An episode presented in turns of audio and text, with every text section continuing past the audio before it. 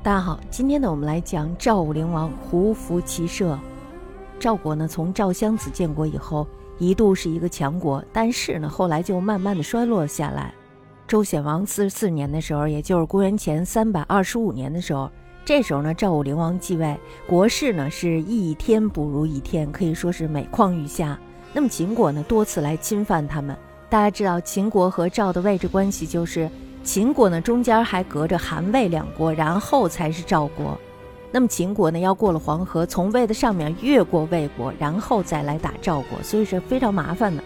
但是呢，秦国却不远万里的可以来打赵国，也就是说呢，赵国现在是非常弱的，所以呢，大家都想来踩他两脚，从他这儿占点便宜，是吧？而且呢，北方的少数民族也是经常的骚扰他的边境。大家知道，因为你弱了嘛，所以人家就会都来欺负你。就连中山这样的小国呢，也仗着齐国的势力，经常来欺负赵国。大家知道，这个赵国呢和这个齐国是隔着一条黄河的，那么中山呢正好夹在他们的中间，而中山呢又是齐国的附属国，所以呢它有强大的齐国支撑着。那么这时候中山就到赵国去占便宜。赵武灵王呢，他是一个非常有志气的人，决心呢要改变这种落后挨打的状态。于是他就重用了肥义、楼缓等等有经验的大臣，让他们出谋划策，同时呢在军事上进行了一系列的改革。大家知道这个变通变通嘛，是吧？变则通。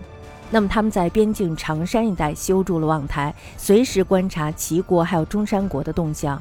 而且他们还在服装和打仗的方法上加以改革，改成什么样呀？改成穿胡服，学习骑马射箭。通过这样的改革呢，来增强军队的战斗力，来适应当时战争的需要。果然呢，不出一年的时间，一支精锐的轻骑部队训练了出来。那时候就开始有骑兵了，是吧？于是呢，赵武灵王发动了讨伐中山国的战争。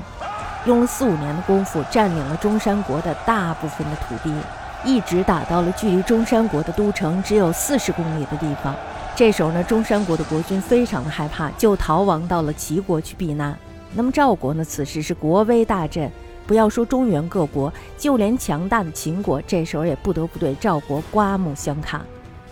这就是励精图治、改革变化之后的状况。赵武灵王呢，他并不满足于这些胜利。那么这时候，他又把国内的事儿交给了他的小儿子惠文王去管理，让肥义还有李队、公子成等大臣去辅佐这个惠文王。那么他的意思就是让惠文王早一点得到执政的经验，然后呢自己做主父，也就是说做这个太上皇。主要就是因为这样子，他可以不考虑那些琐碎的事儿，而是考虑国家的长远发展。为了对付秦国的威胁，他决定亲自到秦国去了解情况。以便呢制定对付秦国的策略，那么这时候大家就要想了，他应该怎么办才能混到秦国去呢？像这么大一国君是吧？他呢假扮成了赵国的使者赵昭，去向秦国递交新王登基的国书。一路上他叫人描绘了秦国的山川地形。到了咸阳以后呢，他见到了秦王，而且呢还和秦王谈了特别长一段时间。秦王呢，觉得这个人说话不卑不亢的，是吧？非常是一个人才，而且呢，非常的看好他，于是呢，就想把他留下来，让他在这儿为他服务。实在不行的话呢，就想从他的嘴里来摸一摸赵国的虚实。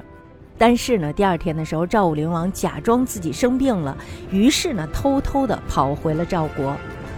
秦王呢，当然是后知后觉了。等秦王知道他就是赵武灵王的时候，这时候是后悔莫及。为什么呀？因为他知道赵武灵王来干什么呀？赵武灵王来就是为了摸他秦国的底儿的。那么这样呢，他的底儿都被人家给摸了去了。于是呢，他心里非常的害怕。